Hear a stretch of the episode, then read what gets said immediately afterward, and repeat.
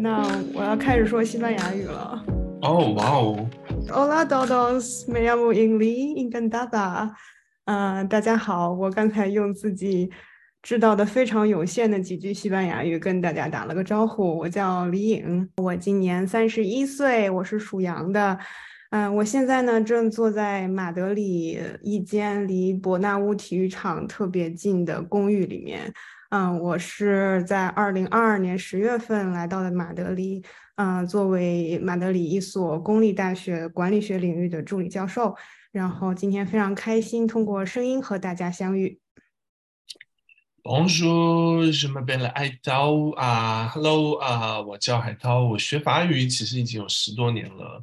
呃，我也是一个在商学院做教授的这个一个一个同仁，呃，今年。三十三都快三十四了，呃，我是第三次来到巴黎，诶，我是二零二二年的九月份来到这边一个私立的商学院做助理教授，然后第一次来法国是在二零一二年本科交换的时候，后来又在巴黎读过一个 graduate school 啊，然后呢，呃，非常高高兴这个林邀请我来参加呃这个 podcast。对，我们也期待了很久。我和海涛有这个想法，大概已经有半个月的时间。嗯，我们有这个想法的时候，就觉得一拍即合，因为感觉我们两个人都有非常相似的经历。嗯，我呢，其实是前二十六年的时间吧，都是在嗯中国，然后我在山东长大，在北京读的本科和硕士。其实前二十六年的时间里面。仅仅去过新加坡、加拿大，除此之外就再也没有去过其他的地方，也从来没有想过自己可能有一天会坐在马德里这里跟大家做这档播客。呃，但是过去几年的经历就让我感觉，呃，因为这种这种没有没有计划的出现在 世界的很多地方的这种经历。让我感觉我一边很兴奋，一边又很忐忑。就是我一直在想到底哪里才是，嗯，真正能够让我有归属感的地方。过去的五年，我在美国中西部的一所大学的大学城里面读了五年的博士。在这期间，我觉得，嗯，主要是工作为主吧。我觉得很少有自己在生活方面感受到很享受的状态。然后来到马德里，一开始是非常非常兴奋，因为我觉得我终于又来到大城市了，不用再在玉米地里面待着了。嗯，但是在十二月份左右，我又突然感觉到，我不知道自己会在这里待多久。然后这种漂泊的感觉总是时不时的会涌上来，让我觉得。有些孤独，然后我就特别想自己主动迈出这一步，想找到和自己有相似经历的人一起来聊这件事情。然后我和海涛呢，其实是在二零一九年在爱丁堡开一个学术会议的时候认识的。对，那可能是倒数没几个的疫情之前能够现场开会议的时候了。然后我感到海涛的朋友圈里面经常都充满了。他对生活的热爱，但是我同时又隐隐的感觉到，呃，因为我知道海涛的研究是呃和西西藏有关的，对吧？和这个地方有非常密切的关系。那海涛自己也在加拿大读博，在法国工作，可能会和我有相似的经历，所以我就告诉了海涛这个想法，也非常非常开心海涛能够和我一起来主持这档博客。那海涛，你你为什么对这个感兴趣呢？呃，首先那个，我觉得我们可能是在不同的时空，时空本来都有这样的一个想法。我其实想要做这样的一个就是聊天类的节目已经很久了，可能二零二一年的年初吧，就说找到工作之后要做。啊，其实内容其实和和李颖说的非常的像，因为我是从二零一二年开始出呃出国。或者是从呃零九年离开，呃，我是小时候在四川的藏区成长，读书，呃，一直读到上大学，呃，就是后来就是一直在变化生活的地方。我我算了一下，从我大学到目前为止，就是在大学那个本科宿舍住的时间是最最长的，其他时候基本上每一年都在搬家，而且有的时候是属于跨国，对吧？大部分是时间是属于跨跨国搬家，所以对于呃，就是要在什么地方居住，要要过什么样的一种生活，要做什么样的工作，其实嗯呃想了很久，而且我觉得当时嗯。李颖问到，因为我我觉得我们年龄相仿嘛，所以面临的有有一些呃困惑，或者也是相似的。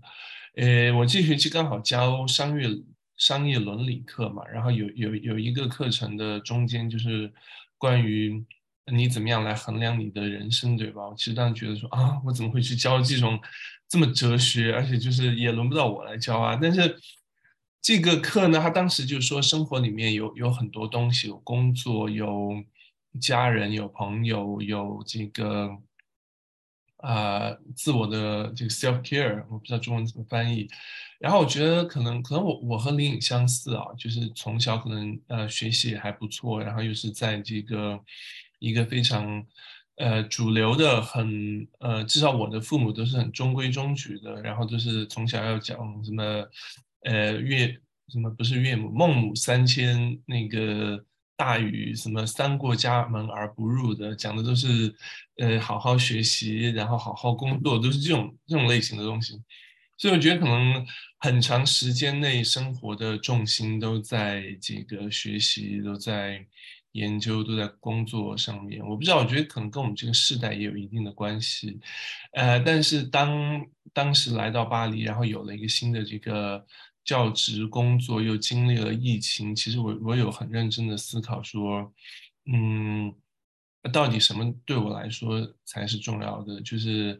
呃，也也有了一个稳定的工作，然后当时既然选择说做学术，其实就没有想说特别想要就是赚很多很多的钱，对吧？嗯，但是呢，嗯。我我觉得同同时是有很多困惑了，所以当当呃你你问到我要不要来加入的时候，我就一拍即合，而且我觉得非常奇奇特，因为我们其实当时开会，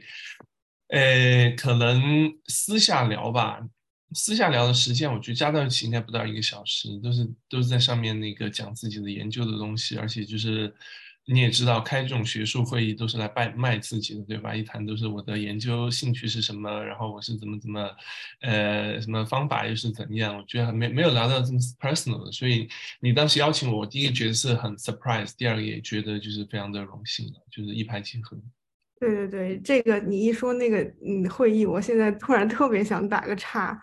因为我我现在想起来，我们当时那个场景就是有一个 round table，然后我们有大概四五个博士生，还有一个老师。我现在不知道我说的这段会不会 让别人感觉不舒服啊？但是因为当时那个老师他给我们提的一些建议。我在很努力的去忘掉它，因为我不知道为什么。我现在想，是不是有的时候人作为 assistant professor，就内心会有一些其实是不安全感，然后他在努力维持自己的那种专业形象的时候，说的一些观点都很极端。我觉得我不知道对我来说，我都忘了他提的那个 advice 是什么。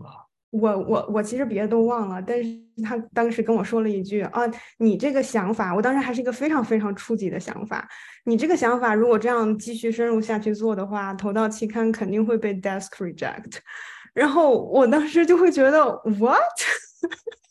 我觉得一般导师都会觉得说啊，如果博士生有一个想法，就会很鼓励你去去探索、去尝试，即使最后不行，就是你你应该尝试过再去做这个结论吧。可能，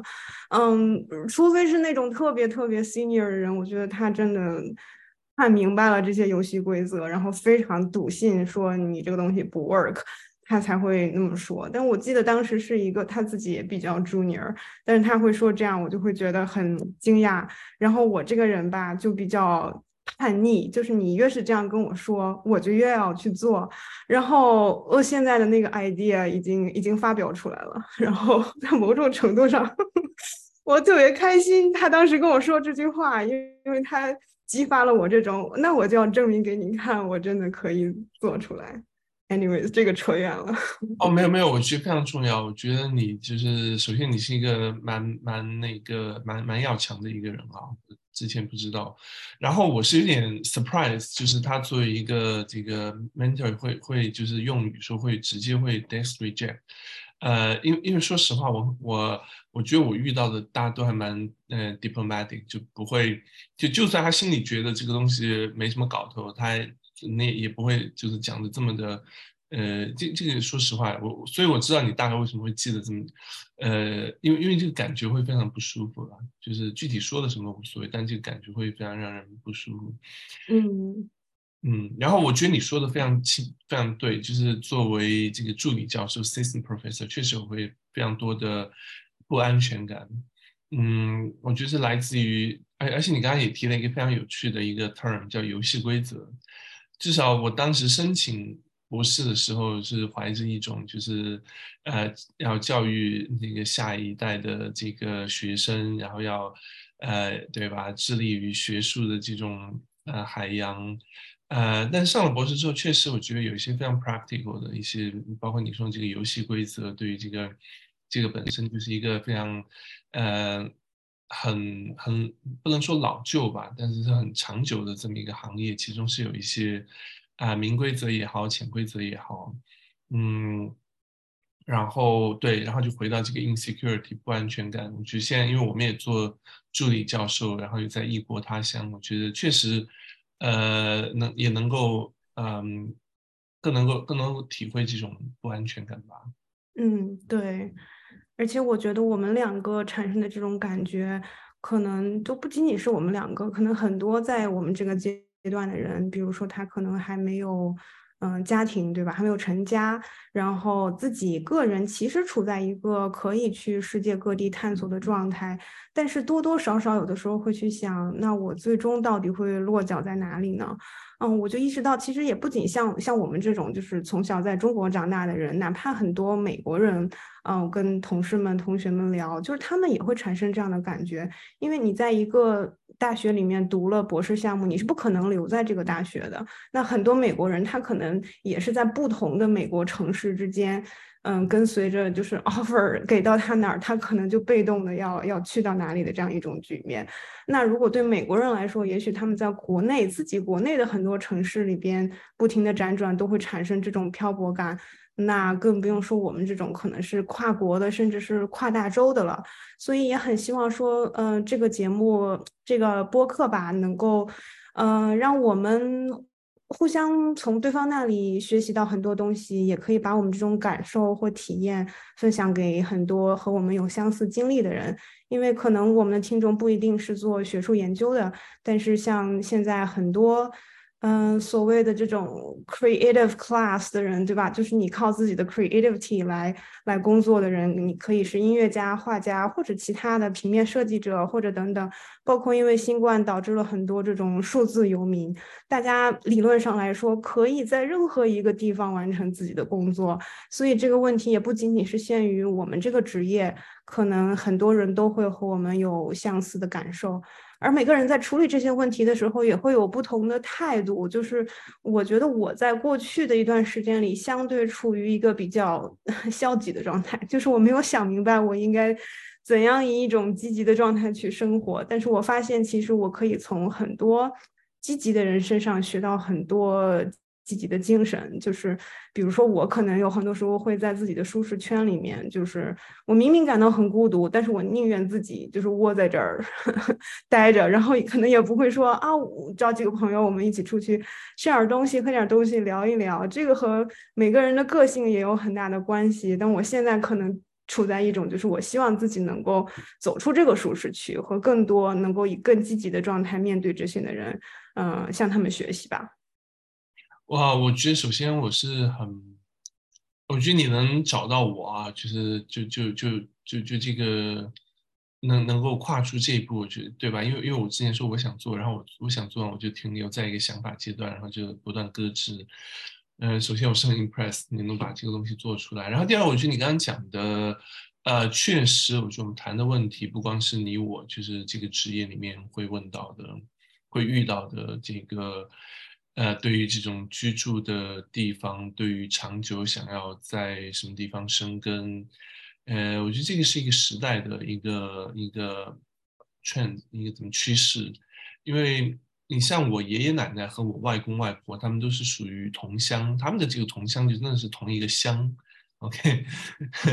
同一个地方的同一个乡，可能就是隔了几几里地之外。然后我爸和我妈呢，就是本省，然后到了一个地方工作，然后就认识，然后一直也。啊，对我爷爷奶奶、外公外婆不仅是同乡，而且他们就是一辈子居住的地方，也就是他们的这个乡。我爸妈呢，就是离开了这个农村，然后去到了一个城镇，呃，还是在本省，然后开始了呃自己的生活。他们他们当然对吧，遇到的也也很近。然后到了呃我这一代啊，因为我们家是两个小孩，那我哥我嫂他们就是属于中国人，就是两个不同省份的人。然后在一个大城市遇到，然后在这个大城市开始经营自己的生活，然后觉得你我的情况就是说，对吧？已经到了这个海外，呃，我觉得这个在美国也是一样的，就是美国的什么东海岸、西海岸，然后很多从这种农业大洲，然后去到呃东海岸或者西海岸，或者去到其他国家，嗯，这个是个时代的趋势啊，就是一个嗯。现变的这个，无论是科技也好，然后这些呃国家之间的安排、企业的发展，我觉得确实是很多人都会面临说要考虑，不仅是做什么，然后和谁在一起，还有就是在什么地方居住。嗯，还有一点啦，就是你可能是第，就是刚刚搬到这个呃欧洲来，然后。呃，处于的这种嗯不太舒服。我这个状态呢，已经之前几年已经维持很久了，因为我那那读博士的时候，在一个这个呃社群，在一个这个北美的这个很很本土的这个社群做我的田野调查。然后我住的那个地方呢，就是属于那个前后五十米都没有邻居，然后没有任何公共交通，就是属于每天就是大部分人一个人呃在在和自己呃面对的这个情况。然后我后来才发现说，那个时候其实我的状态非常的不好，呃，然后我的解决办法呢，我后来发现我的解决办法其实是去找那种，呃。大家过得都不怎么好的，大家来聊一聊。我觉得你生活过得不错，然后你跟我说你也过得这样，然后我说哦，OK，好的，好的，大家就是都是人，大家都过得不怎么样，It's OK，就是所以我也不怎么样。嗯，对，嗯，这个这个可能是我的一个方法吧。我觉得我的期待就是说，在和你共同啊做这个节目也好，聊天也好，可以找到不同的人，其实就是听一听，呃，大家真实的去。啊，分享一些经验或者一些想法。我觉得我们做教授研究人员的嘛，呃，很很擅长做的一件事情就是把一个东西提到理论化的高度，然后就是听起来也很很聪明，然后感觉也很嗯，well you know develop well organized。但是有的时候可能就是一些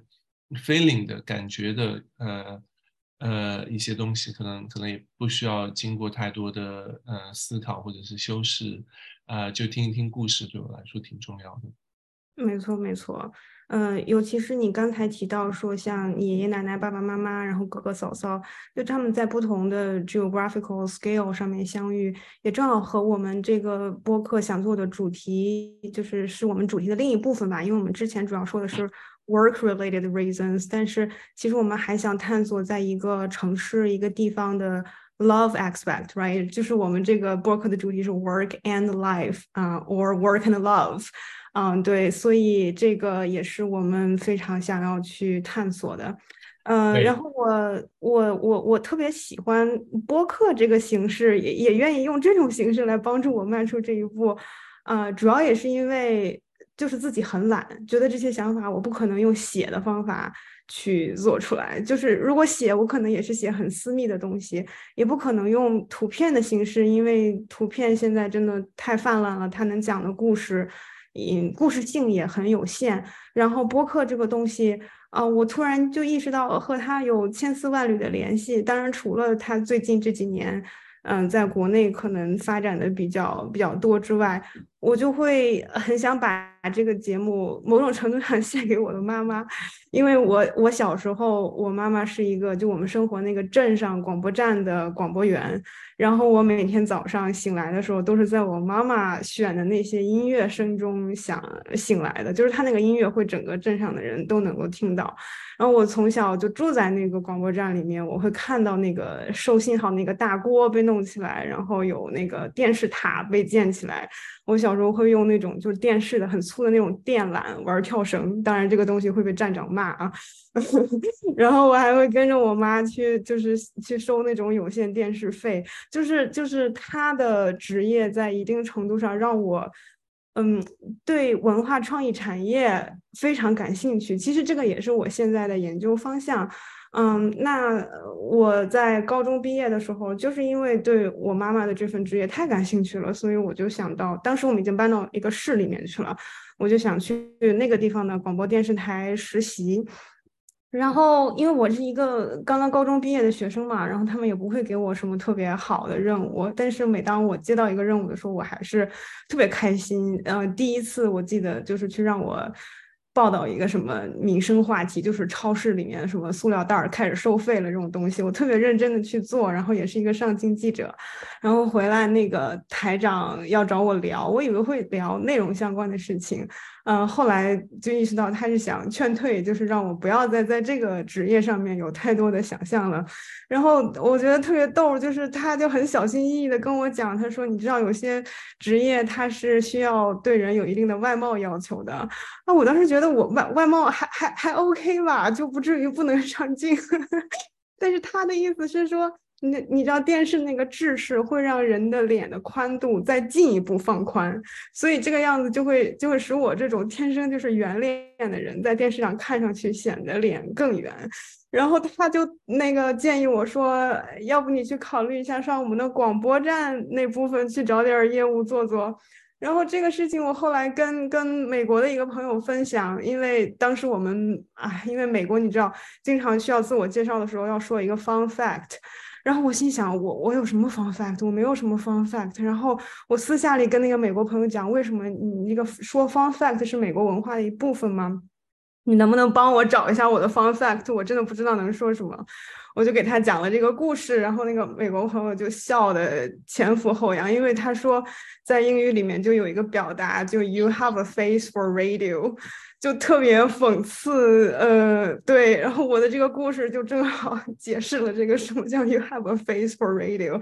但是 radio 在我们现在这个年代可能已经，某种程度上来说不是什么主流媒体了吧？但是播客的兴起。我觉得，在一定程度上，又给了我这个机会，把年少时候的这种情愫给它拾起来。嗯，但是就像我们两个之前商量的，就是我们主业非常确定是我们的研究，是我们的教学。啊，这个东西我们想的就是花最少的时间。嗯，做这件事情，所以我希望观众们也能够体谅，我们不会在这个每期播客之前花大量的时间去做这种访谈提纲的准备呀，或者写一些 script 呀，我们就是很随意的在这里和大家聊个天，然后之后我们也会呃请每个城市我们会请两位嘉宾吧。嗯，最多这个嘉宾里面有一位是研究者，其他的可能就是嗯，其他专职业的或专业的，在这个城市里面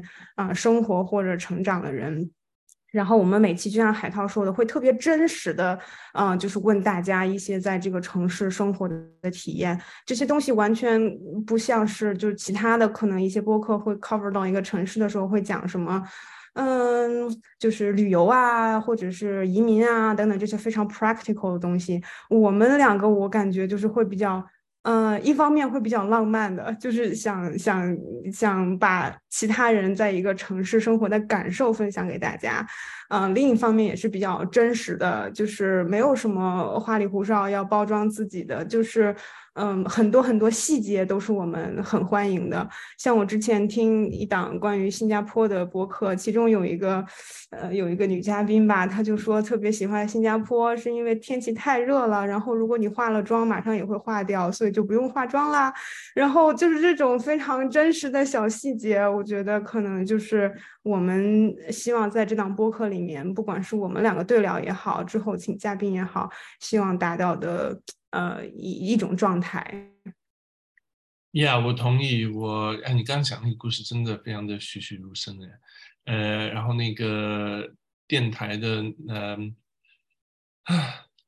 我怎么讲？我只能说这个限于时代和地方的不同吧。就是那段对话，如果放现在来说的话，可能是非常的不合适。嗯，我们要不就开始那个正题。今天呢，就是这个主持人互相采访，呃，要不就从我开始采访你开始。好。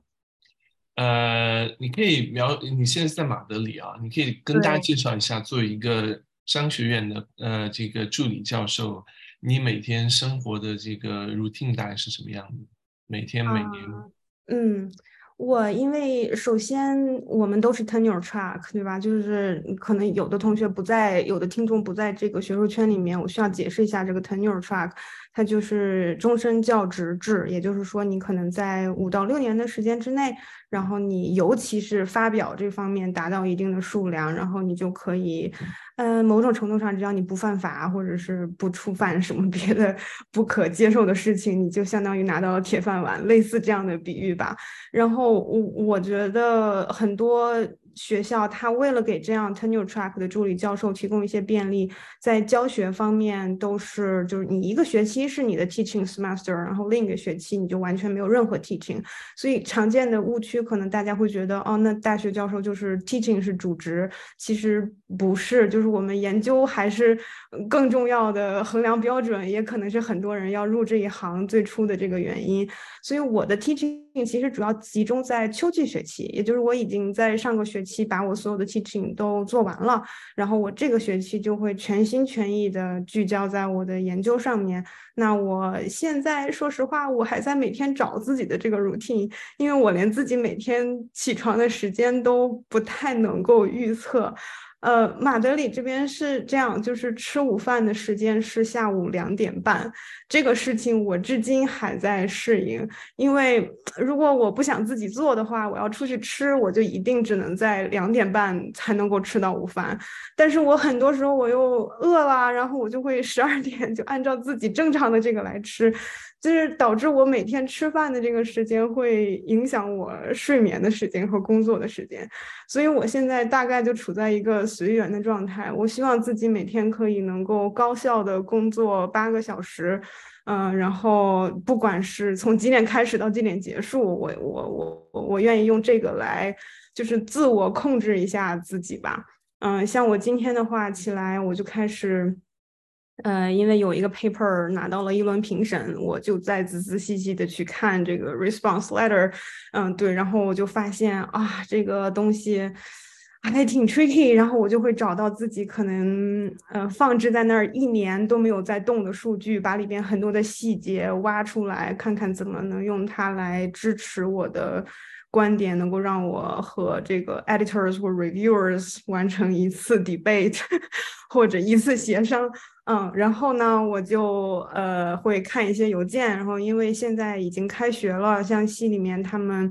嗯，有些像 finance accounting 那部分，他们还在做 job recruiting，然后有些有些具体的事情还在还在处理之中，然后也有很多其他的行政上的事情，我大概花个三十分钟的时间，嗯，对，就是然后就到现在啦，现在的时间是下午三点半左右。嗯，每天大概是这样吧，但是我其实并不能每天都工作八个小时。我我觉得我已经放弃了，我已经放弃了这个追求了。我有段时间非常的。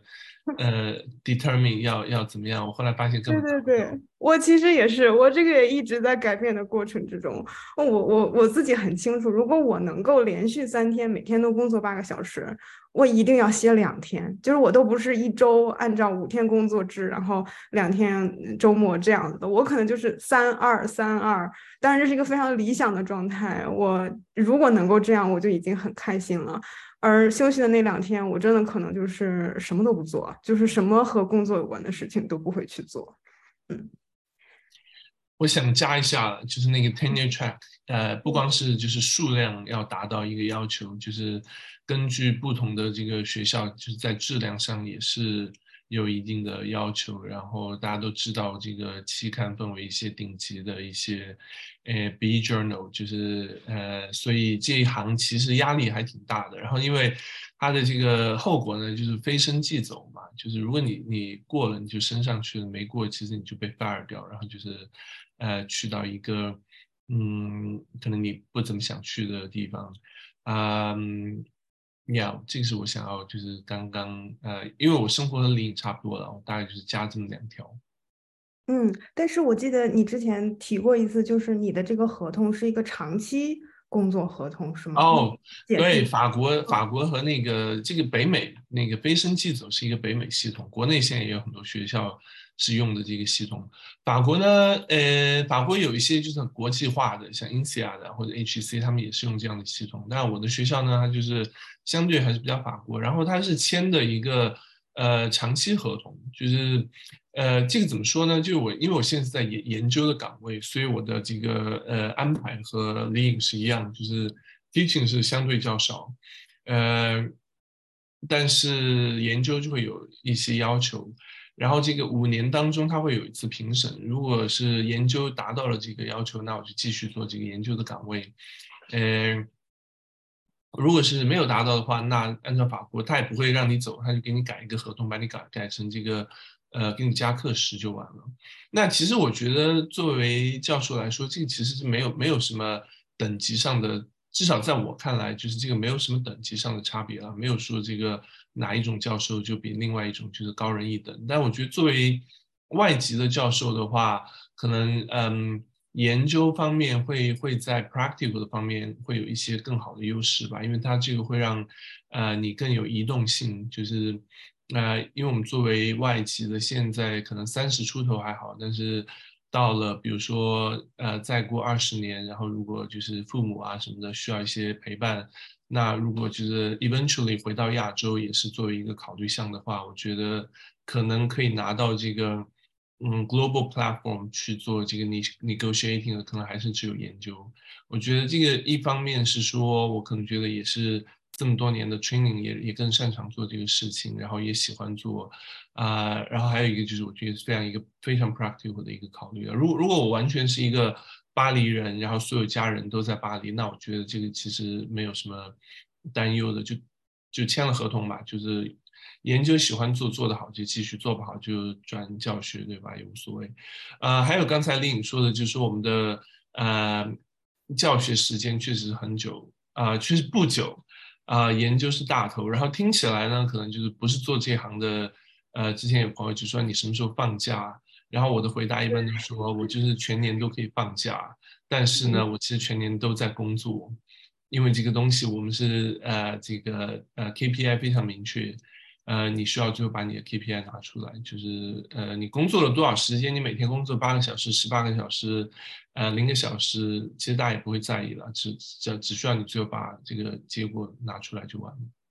嗯。说到这个，我也要提一下马德里的这个 tenure track，它自己独特的地方啊，就是它一方面是和北美这样接轨的、兼容的有这样的 tenure track，当然它可能是，呃，六年时间之内，比如说北美可能你发五个 A 或者六个 A，甚至，但是在马德里这边的这个它只需要三个 A，是这样的程度。但另外一个非常有意思的地方就是这边有两套 tenure track。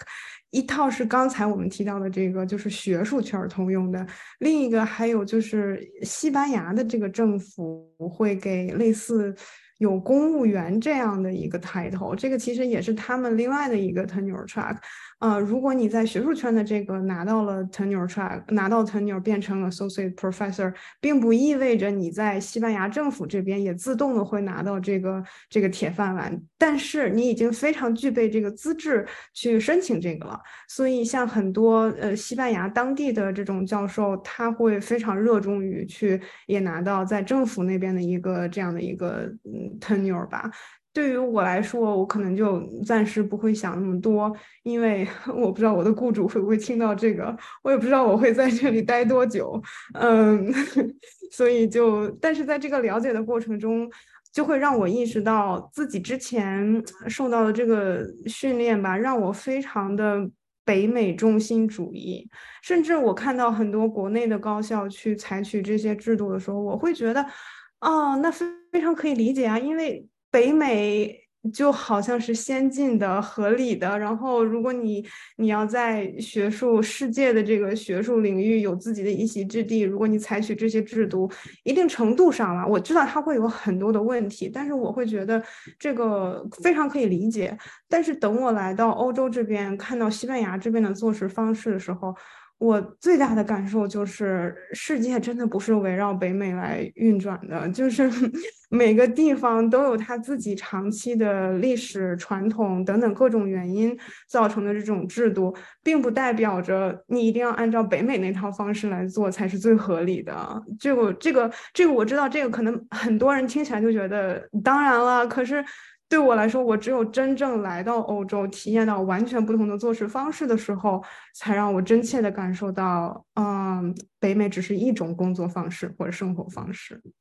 呀，我非常同意。我觉得你刚刚讲的那个那个点啊，呃，听起来是大家都懂这个道理了。我觉得，我觉得我我们这个现代人嘛，学东西都从书本上来学，都是。呃，道理都懂，但是你刚刚讲那个，就是身体上的体验，真的还是不一样的。我举个例子好了，我，嗯，我那天在那喝红酒，品红酒，因为法国人要品酒嘛，对吧？呃，我就发现这个它的这个酒的这个质地也好，它的香味也好，然后它带来的这种感受，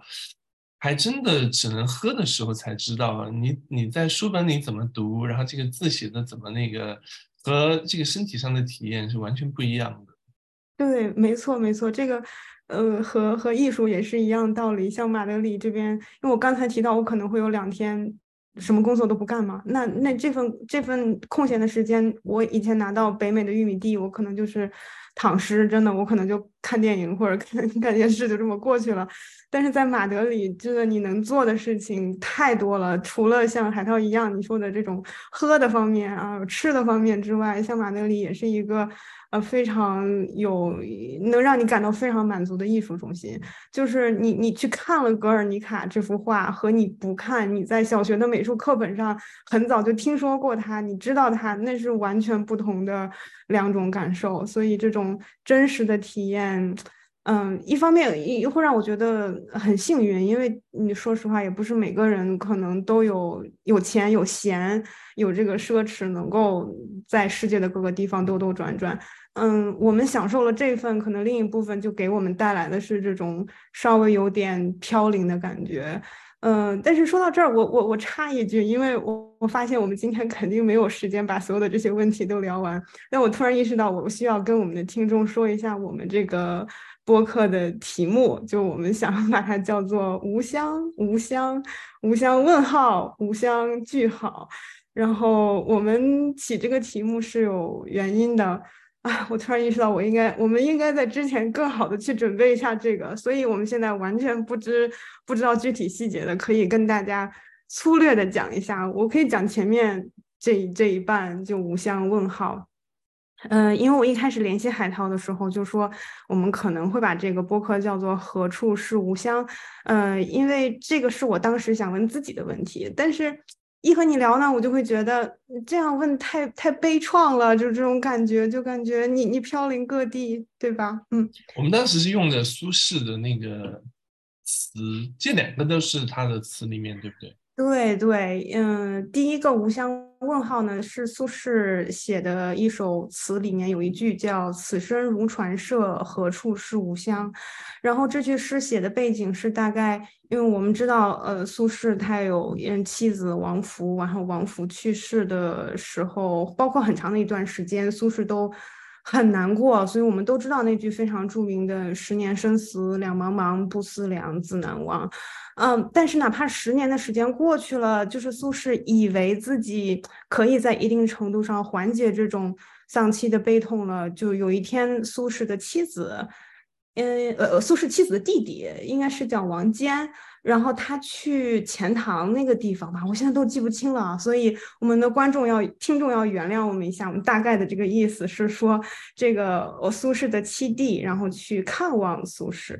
一下子又把苏轼那种丧妻的感觉，嗯，在政治上不如意的感觉，然后这么多年来因为政治原因被贬值到各地的那些不如意，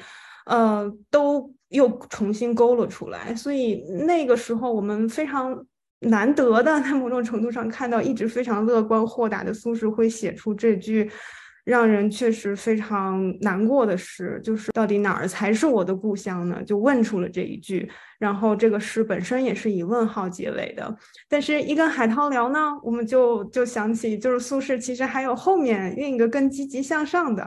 就是海涛，你可以解释后面那那半句。我忘了那个原那个诗的原句是什么了，但是讲的是他的一个朋友和他的侍妾，对吧？那个侍妾叫什么云？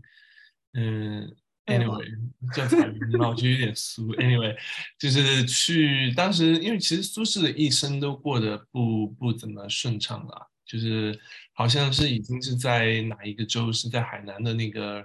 呃，还是在广广东啊？我不太清楚。他的朋友和的侍妾来的时候呢，这个侍妾就说了一句“五五心安处是吾乡”。那我觉得这个其实也是我在新冠之后，呃。我新冠之前，我觉得更多是打问号的那个，就是非常的漂泊。新冠之后，我觉得就是因为也讲不讲不清楚啦，就是每每天会发生什么。然后，嗯，我觉得我那个时候想不清楚，也懒得想了，那就每天过好就行。所以，我呢现在也是这个心态，每天对我来说最重要的第一件事肯定是睡觉。我睡觉什么都是关机，就是。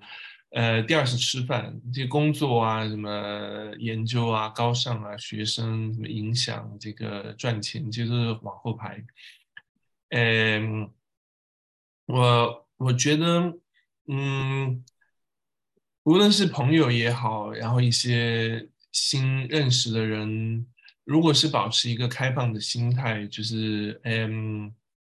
不好意思，我现在脑袋有点跳哈。以前琼瑶有一个电视剧嘛，什么呃，是说呃，他的姐姐啊，他的妹妹喜欢上了姐夫，然后然后这个姐姐好像出了车祸，然后他就说了一句说啊，你你失掉的只是一条腿，可是他失掉的是爱情。琼瑶阿姨的经典之作嘛。对对对，我我为什么会突然就是岔出来提这一句？我觉得一个人只要心中有有爱，你是不可能失掉爱情的。我为什么会说这一句呢？我觉得只要心中有愿意去认识朋友，有愿意去跟人建立连接，有愿意去了解一个地方，并且把这个地方你能够得到的最好都去享受，然后也也也负责的对待这个地方，那我觉得你永远可以在呃任何一个地方找到像家一样的感觉，嗯。所以当时就是跟李颖聊完之后，觉得说我们就是可以有一个，因为我们有很多问题，对吧？呃，会问彼此，也会问其他人。然后我们呢，似乎又是有一个答案，就是说，其实就是安住当下。但是我们呢，希望通过就是不一样的人，然后来聊一聊，可以是问题，也可以是答案，来来解答我们可能现在面临的，不管是。呃，一些 uncertainty 也好，然后一些疑问也好，啊，但是最终我希望就是我们做完节目之后，对吧？每天晚上还是可以睡一个非常好的觉，这是第一的。对对，你说这个会让我想起来，呃，我之前过去五年在玉米地大学这个大学城里面过的这些日子，我会觉得很不开心，就是我没有生活可言。我我在我在职业发展上我感到特别满意，但是我完全在生活上没有富足感。我经常会就是责备说是这个大学城的原因。但是其实我后来想想，我很多其他和我在博士项目里面是同事的同学的朋友，他们其实过得很幸福，就是他们的这个幸福不一定是要有很多。